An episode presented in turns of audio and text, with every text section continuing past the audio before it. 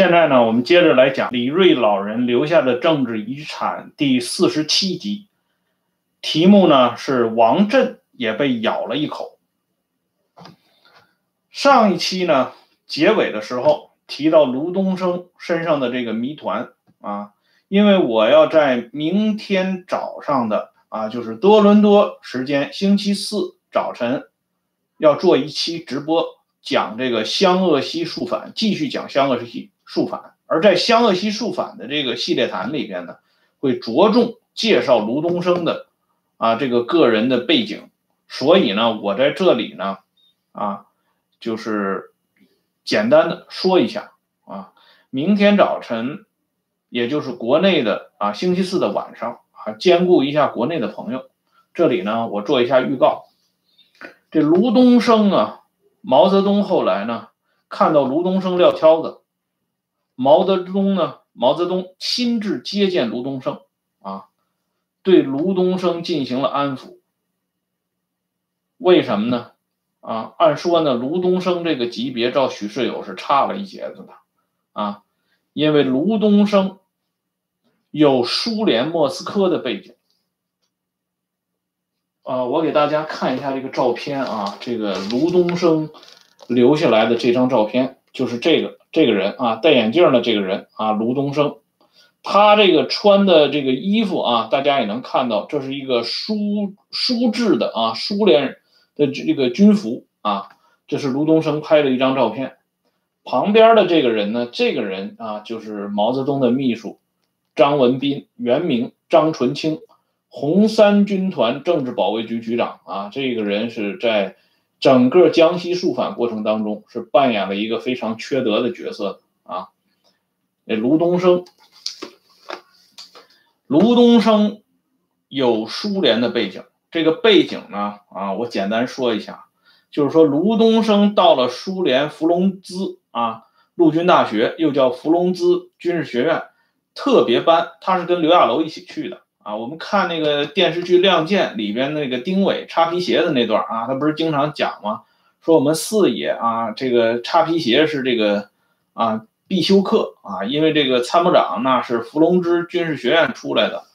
啊，就是刘亚楼的这一层资历呢，一直是刘亚楼和四野他的这些拥趸们的这个吹嘘的这个资本啊。实际上呢，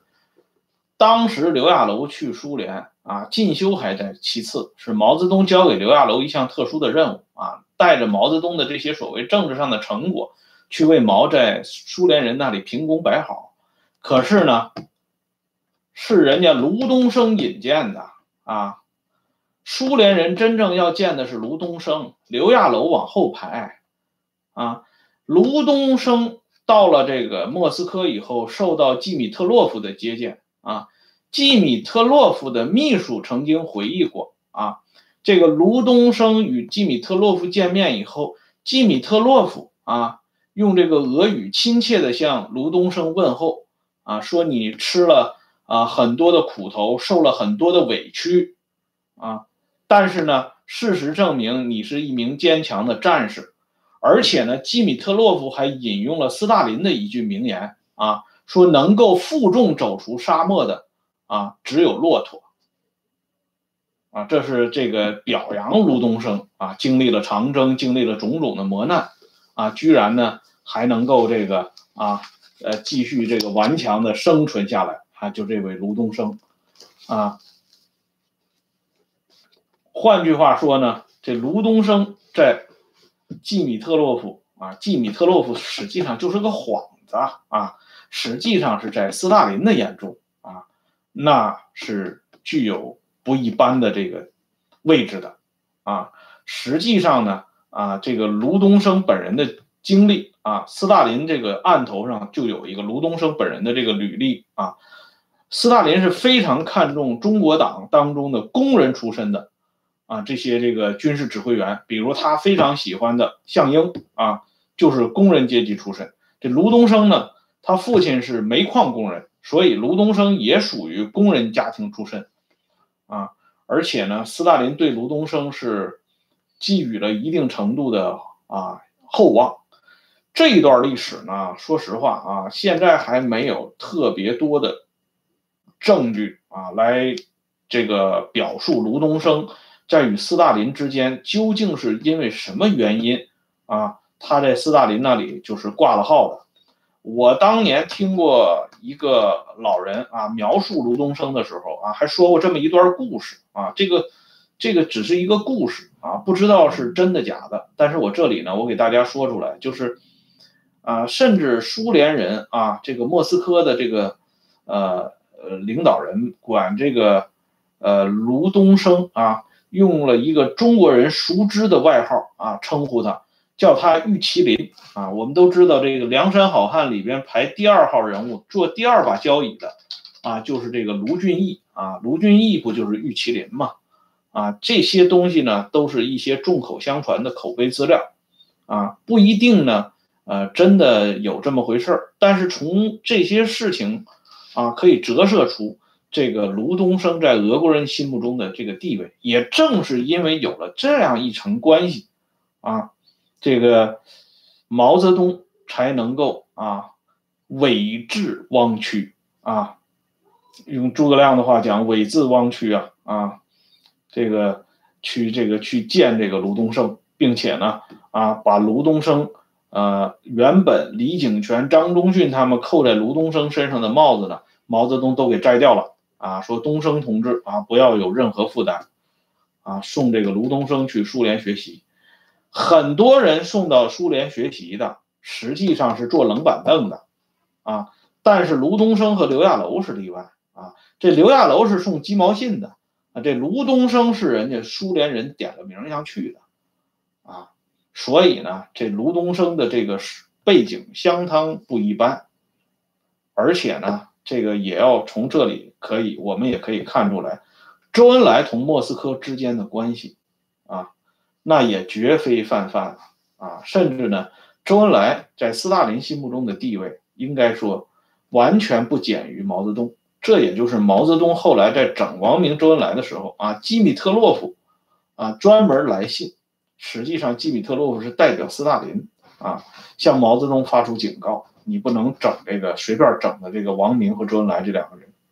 啊。可见呢，这个卢东升背后折射出的这些情况。是相当复杂的，所以呢，这卢东升后来呢，又被斯大林派到这个国际旅，就是八十八旅，在这个周保中啊、崔庸健他们那里做了一段这个监军的工作。后来同周保中一起回到了东北。事实上呢，卢东升的这一层特殊的光环啊，既这个救过卢东升，最终呢也害了卢东升。因为后来我们都知道，卢东升是在这个自告奋勇给陈云取行李的时候，啊，遭遇了这个苏联这个红军当中，据他们自己说，啊，是红军中的败类。其实不是什么红军中的败类，苏联红军就那德行啊。他在东北干的那些坏事儿，啊，实际上不比日本人差多少，啊，日本人人家好歹还建设过啊，搞过这个丰满的水电站什么乱七八糟的这些。啊，基本建设人家还搞过，这苏联人来了就是破坏的啊，没搞过什么建设啊，杀人放火啊，强奸妇女，简直是无恶不作。至今这个八九十岁的这些老人们啊，说起这些所谓的苏联红军，那都是齐声唾骂啊，简直都不是好东西啊。这个卢东升就是被这样啊一批这个苏几个苏联士兵给杀害了。卢东升正是因为致死啊，致死自己在这个苏联和苏共这个这个特殊的这种地位啊，同这个用俄语啊，他教训了这几个苏联士兵，这几个士兵呢恼羞成怒，特别是看到这个卢东升的军官证以后，发现惹了祸啊，干脆就是杀人灭口。但是这些苏联士兵万万没想到啊，他动的是一个什么样人物啊？据说后来呢，这个卢东升遇害以后，中方啊，居然是三缄其口啊。中国人这边啊，这么一个这个，那是军区司令员啊啊，松江军区司令员，这个卢东升遇害之后啊，中方这边没什么反应啊，反倒是莫斯科那边有了反应。要求追查啊，是最后参与这个事情的这三个呃士兵呢，都给查了出来，都遭到了枪决。而且呢，就是与这个三个士兵有直接关系的责任人也遭到关押和这个监禁啊，送到这个西伯利亚的集中营，实际上也就等于处决了，因为送到集中营以后就肯定是回不来了啊，说明呢，莫斯科当局对这个卢东升的遇害也是相当重视的。正是在苏联人最后发了声之后啊，中方这边呢才大张旗鼓的啊给卢东升举行了葬礼，然后呢，这个贺龙给卢东升写了碑文啊，这些呢都是后话了，我们这里不准备多讲了。就是说，在反军阀主义的这个事情上，啊啊，这个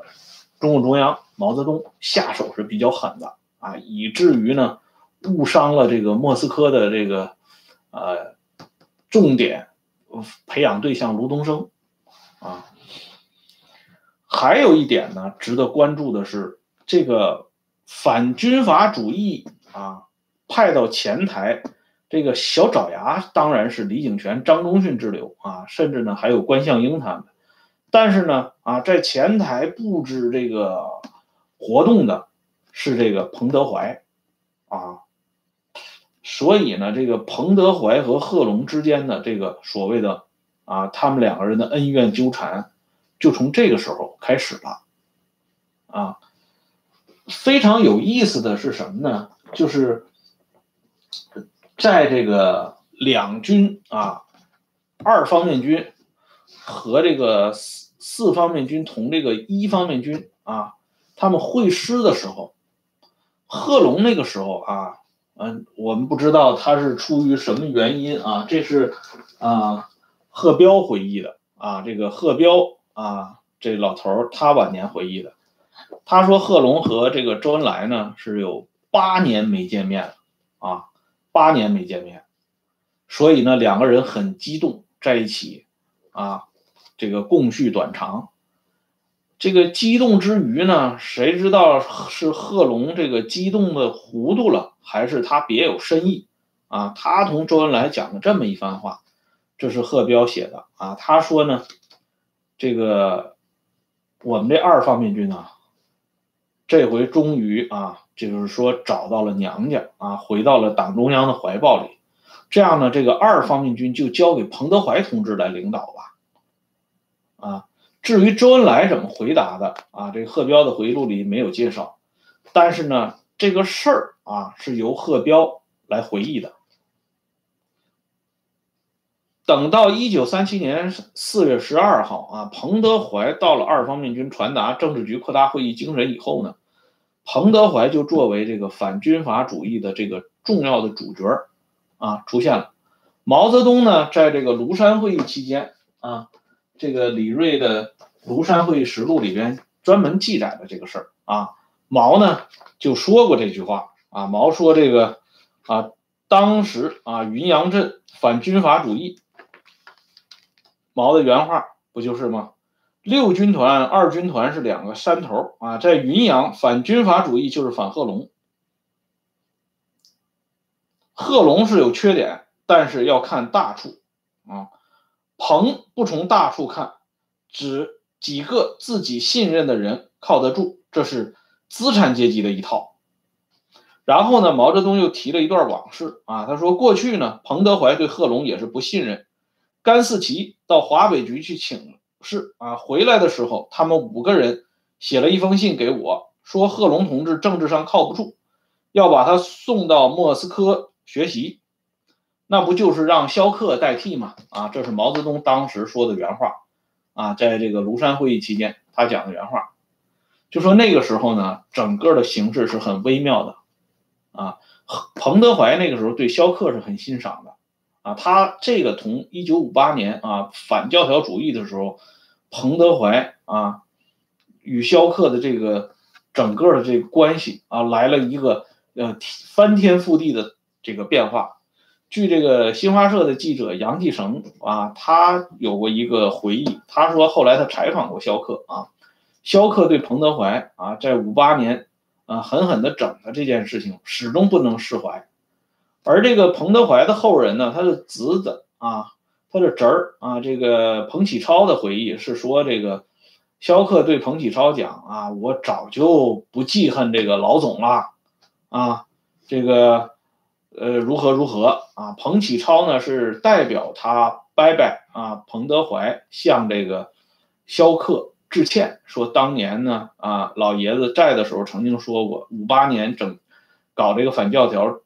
苦整了一些同志，误伤了一些同志，其中呢。啊，最有代表性的就是萧克。将来有机会你见到萧克，要替我补上这个道歉。啊，萧克呢就说他不记恨彭总了，如何如何。可是呢，他同杨继成说的那个情况，跟他同彭德怀的侄儿这个彭启超说的情况是完全不同的。啊，甚至呢，萧克把彭德怀与林彪划到一起，他说彭德怀跟林彪也没什么区别啊，等等等等，这些个人的恩怨啊，实际上呢。起源就是从这个云阳镇反军阀主义开始。那么彭德怀这一次为什么啊呃这个又心甘情愿的充当了毛的这个啊手枪了呢？啊，替毛去打这个贺龙呢？一方面是上差下派，这不用讲了啊，这毛泽东让他去，他是不可能不去。再一个呢，就是这个彭德怀对这个段德昌的死亡啊。他到了这个陕北会师以后，他是听到了一些风言风语，啊，说段德昌的死呢，与这个贺龙有关系。但那个时候呢，要知道啊，那个时候是正是戎马孔偬之际啊，军情恐急，很多大事都等着彭德怀去处理。他作为这个前敌总指挥，他不可能去专门去了解一个在肃反运动中被杀害的这个红军将领。他是因何含冤而死的？杀害他的真正凶手又是啊，是夏曦啊，还是贺龙？他们各占多少股份？他无暇这个细究。但是呢，啊，这个贺彪的回忆录告诉我们，彭德怀对段德昌啊这两个人之间的这个感情啊确实不一般。贺彪呢，甚至回忆，就是后来他在西北军政委员会的时候啊，在贺龙手呃，在彭德怀手下。他们之间呢有过一次对话，就是彭德怀呢，啊，在奉命啊率领志愿军入朝鲜之前，同贺彪两个人之间有一次深入的交谈，在谈到湘鄂西根据地的斗争历史的时候，彭德怀特别问到了段德昌的有关情况，啊，然后呢说到段德昌遇害啊，这个时候这个贺彪有过一个描述。他说：“彭总神色严峻，双唇抿紧，看得出他的心情是极为悲痛的啊。”这是贺彪的回忆啊。贺彪的这个回忆呢啊，还有彭德怀自己啊，他晚年的这个，在他深陷困厄之中写的《彭德怀自述》里边，他也提到他对段德昌是始终难忘的。在中共七大之后呢，他填表啊，说他的入党介绍人呢。他就写段德昌，啊，他就讲为什么写段德昌呢？就是为了纪念段德昌。实际上呢，啊，据彭德怀自己回忆，他是当时南华安特委啊集体介绍他加入中国共产党的。一九二六年四月份，但是呢，当时跟他一直啊保持这个亲密联系，跟他讲了很多啊党的历史上的事情的人，就是段德昌。他真正接触共产党人啊，接触有分量、有水平的共产党人的第一个也是段德昌，所以呢，彭德怀对段德昌是非常钦佩的啊。他最后把这个入党介绍人啊列为段德昌，就是表达了自己对段德昌的这一种情愫啊。有过一部老电影啊，我这个以前在节目里边介绍过，这个路漫漫是这个金鑫。啊，主演的这个朱华，啊，这个朱华呢，实际上就是彭德怀的原型。里边呢，唐国强啊，也扮演了一个重要的角色，叫陈康。这个陈康呢，实际上写的就是段德昌啊，就尤其是在那个攻打武昌的那一段，唐国强啊，展示了他这个英姿飒爽的这个。啊，另一面的形象啊，跟他后来的某些形象啊，真实形象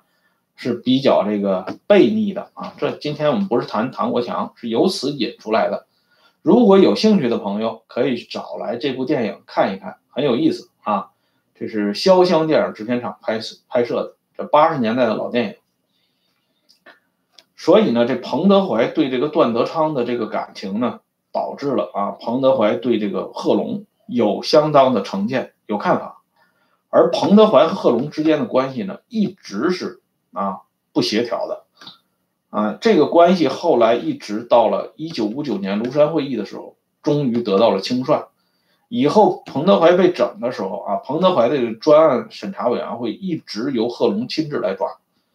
贺龙对抓这个彭德怀专案是相当上心的啊。当年有一部老电影叫这个《怒潮》啊，这是这个原来的这个一九五五年被授予少将军衔的吴自立啊，吴自立他们搞的一个这个就是平江革命。啊，这么一个回顾啊，拍了这个电影《怒潮》啊，其中有一个其中的那个主题曲啊，送君送到大路旁，那个曲子一度啊很脍炙人口啊。后来这个就这个曲子的名字呢，在文革当中呢啊，他们还画了一幅漫画啊，就是这个邓小平站在岸上啊，引吭高歌，唱这个送君送到大路旁。然后这个船上呢，站的是刘少奇啊，两个人挥手相望啊，执手相看泪眼呐啊，竟无语凝噎呀啊，只好唱这个送君送到大路旁了。这实际上就是讽刺当时的刘邓这个资产阶级司令部啊，可见这个怒潮的电影啊，这个影响之大。而这个怒潮这个电影呢，啊，吴志立他们搞了这个电影之后呢，就被贺龙抓住这个题材。贺龙就说：“这个《怒潮》这个电影啊，说什么平江铺城是假的，实际上是啊，为了这个彭德怀搞的平江起义、平江暴动啊，翻案啊，是为了这个给彭德怀啊平功摆好啊，所以呢，最后这个专案组又把这吴自立啊也给牵扯进来了。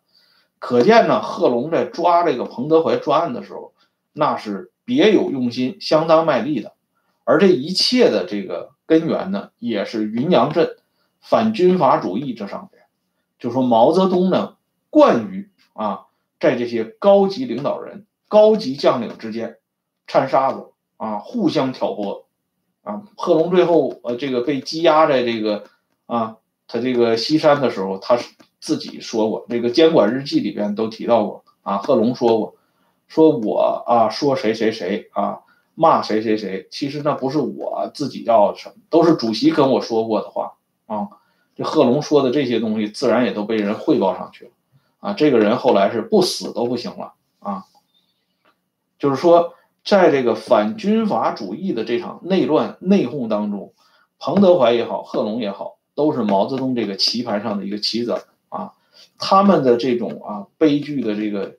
呃命运，实际上呢，从这个时候就。已经被注定了啊！只是他们自己呢，浑然不觉。每个人都觉得自己能够代表党中央，每个人都觉得自己的心啊，离毛泽东的心是最近的啊！所以这个是一个非常啊，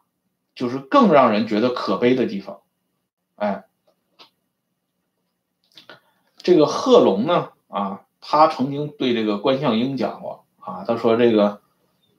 反是反不走的。就是说我贺龙，你们反我，我是不离开队伍的啊。我呢是下命令才走，就是毛大帅下命令，我才能走啊。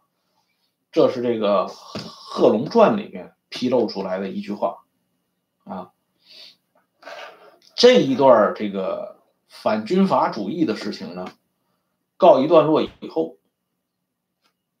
这个风波又吹到了。啊，六军团的王震的身上啊，所以我们今天的题目为什么叫王震也被咬了一口呢？反军阀主义、反游击主义，这个反军阀主义打的是贺龙，反游击主义打的就是王震。这里边呢又牵扯出萧克同王震之间的啊历史上的这些啊恩恩怨怨，所以呢。在这件事情上呢，任弼时也是掺了股的啊。任弼时那个时候对王震也是不满意的，所以这反游击主义呢，这个帽子就扣到王震的身上。这个彭德怀呢，啊，对王震也不满意啊，这个有一个小例子就能反映出问题。这个王震啊，他同这个徐海东的关系挺好，两个人因为都是工人出身嘛，啊，这徐海东是窑工啊，这个王震也是工人出身，两个人挺聊聊得来啊。王震这个人呢，啊，就是身上这种江湖气就更重了啊，经常喜欢这个啊称兄道弟，他呢就管徐海东叫徐大哥。徐海东见了王震呢，自然就叫王老弟啊。有一次呢，刚好让这个彭德怀给撞上了。彭德怀就特别讨厌这这套习俗啊。他当年当团长的时候，他就禁止他这个团啊上上下下以这个兄弟相称，他认为这是乌烟瘴气啊，这是封建军阀的那一套。尤其现在成了这个人民军队，你还什么称兄道弟啊？他就训斥这个王震他们啊，就说。我们现在是人民军队，是革命队伍啊，称什么兄道什么弟，都是同志嘛啊。这个时候呢，刘伯承出来打圆场啊。刘伯承说：“这个彭总啊，你有所不知，他们称兄道弟是可以的，因为他们都是工人，工人兄弟啊，工人阶级，哎，所以呢，他们之间可以称兄道弟啊。这样呢，刘伯承就把这个事情呢给遮掩了过去。”但是从这件事上呢，也可以看出来啊，彭德怀那个时候对王震他们啊，不是一点这个看法没有的啊，甚至呢对他们的这些称呼啊，都有过这个挑刺儿的时候啊。这王震呢啊，被整的也是挺惨的啊，呃，挖出了他在这个六军团以前历史上的一些啊陈芝麻烂谷子啊，都搞了出来啊，七七八八的，批的王震挺厉害。而且呢，最后处理结果呢也比较严重啊。那个时候呢，要把王震啊给送到这个苏联去啊读书去。这《王震传》里边对这段事情啊，这《王震传》呢是两个版本啊。后来人民出版社又出了一个版本，这是最早的版本，当代中国的这个版本。在《王震传》里边呢啊，只字不提啊王震在这个反游击主义里边的啊这些事情。啊，但是呢，却意外的透露出啊，王震要被送到莫斯科学习的这件事情，啊，这就说明呢，那个时候上级已经对王震进行了处理。可是，在这个时候呢，毛泽东又出面了，啊，毛知道王震这个人，啊，是一个典型的老粗，啊，这本身就符合毛的这个想法。同时呢，他又是工人出身。党内最看重成分，工人是老大，农民是老二啊。这工人出身的这个高级干部，本身就是凤毛麟角，不多啊。这些人呢，是正是需要拉拢的对象。而六军团当时呢，啊，两个人，一个是萧克，一个是王震。我们都知道啊，军团长和政委嘛。这萧克实际上是站错了队了啊，所以毛泽东不可能。啊，用萧克，而且毛对萧克啊，我我们上次讲过嘛，在李锐的日记里有有所反映啊。毛对萧克在井冈山时期啊，他在红四军七大的这个事情上，毛对萧克就是有憾恨啊，所以他不会用萧克的。而这个时候呢，任弼时还没有缴械投降啊，任弼时这个时候和萧克他们是裹在一起的，对毛呢还没有交心啊，就是没有像关向应那样啊。投怀送抱，暗通款曲。任弼时那个时候还还是一身正气呢啊，所以呢，毛认为这六军团的这个力量能够倚重的就是王震啊，所以呢，毛泽东专门请王震啊到他的这个窑洞坐了一下，哎，所以我们上期不是讲了吗？毛对这些老粗的啊处理呢，就是先要整的你啊龇牙咧嘴啊。疼的喊爹叫娘的啊！这个时候呢，毛啊会分轻重缓急，施以援手啊。像王震这样的，那一定要亲自召见了啊。毛泽东召见王震，还留王震吃了饭啊，四菜一汤啊啊。毛泽东指着这饭桌上的辣椒酱啊，让王震尝一尝，说你尝一尝这个辣椒酱啊，比起当年啊，你这个。请我吃的这个辣椒酱啊，民国十五年，你请我吃的这个辣椒酱味道怎么样啊？哎，你看见没有？这个时候毛泽东都想起来了啊。这里呢就要提到一下《王震传》啊，《王震传》里边披露了一个细节，在这本书的第九页里边啊，讲到一九二五年八月的一天啊，这个王震呢当时是负责警戒和维持秩序，主要是给这个李达啊到这个工团联合会总部来讲演，维持秩序。有一天呢，这个结束以前呢，工人纠察队的人找到王震。啊，说他让王震挑选三名精干的纠察员，用摇车啊把一个叫毛润之的人送到长沙的韭菜园，并要求呢万无一失。王震呢就同他三个这个战友呢一起把毛泽东安全的护送到了目的地。这一路上呢，毛泽东跟王震他们啊就是进行亲切的交谈啊，讲了很多革命的道理啊，彼此之间呢都留下了一个这个很好的印象啊。这个后来呢，王震啊，这个曾经这个送过毛泽东几瓶辣椒酱，啊，毛泽东呢一直记着这个事儿。可是整王震这个，嗯，反这个游击主义的时候，这辣椒酱啊都想不起来了，都抛诸于脑后。等到这火候到了的时候啊，这辣椒酱啊已经摆到了桌上，毛泽东呢亲切的请王震品尝他桌子上的辣椒酱啊，这个叙旧啊。以话短长，这种气氛的营造下，那王震自然认为啊，你们这些人啊，把我整的这么惨，那一定不是主席的意思啊！你看人主席都跟我叙上旧了啊，十多年前的事情，主席啊，十二年前的事情，主席还记忆犹新啊！想想啊，我跟主席什么关系啊？啊，我认识主席的时候，你们还干嘛呢？啊自然这样呢，自然就把仇恨啊都集中到别人的身上，啊，毛泽东的目的呢也就达到了。经过这一次谈话呢，毛泽东告诉王震啊，你不要去什么莫斯科去学习了啊，你呢还是留在部队里啊，这个三五九旅已经编好了，只是呢要委屈你一下，因为伯钧呢已经当了旅长，就指陈伯钧，他说你呢去当副旅长。但是你不要啊，有什么这个想法？因为这个名义上是副旅长，实际上你是起着政治委员的这个啊作用，你跟伯钧是平级的。哎，这老初呢，他最看重的就是这级别啊。一听说他跟井冈山来的陈伯钧都平级，那王震马上就没脾气了，兴高采烈的啊走了。走了以后呢，他还碰到了贺龙啊。他跟贺龙是最对脾气的，因为这个王震后来和他的老婆王继清结婚，那贺龙是这个大媒呀，啊，啊贺龙还专门摆了一桌，请这二王啊入入席吃了一顿啊。这个王震见了贺龙以后呢，啊，他就他就跟贺龙讲，说什么莫斯科学习呀，那都不重要，眼下最关键的是打仗啊。贺龙呢，啊，深表赞同，贺龙还拍了拍自己腰间的这把手枪，啊，说了一句。啊，狠话说什么都不管用啊！我就相信这枪把子啊！这两个老处之间的这个对话啊，引来彼此的开怀大笑。因为这个反军阀主义和反游击主义，在毛泽东的种种精心安排之下，已经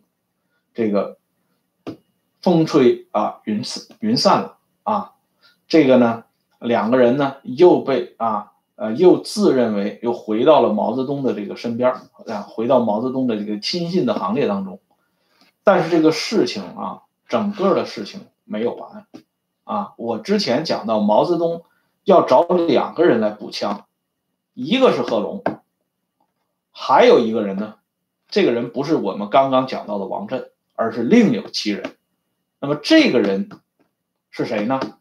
这个人的补枪啊。直接又导致了后来的张国焘的出逃，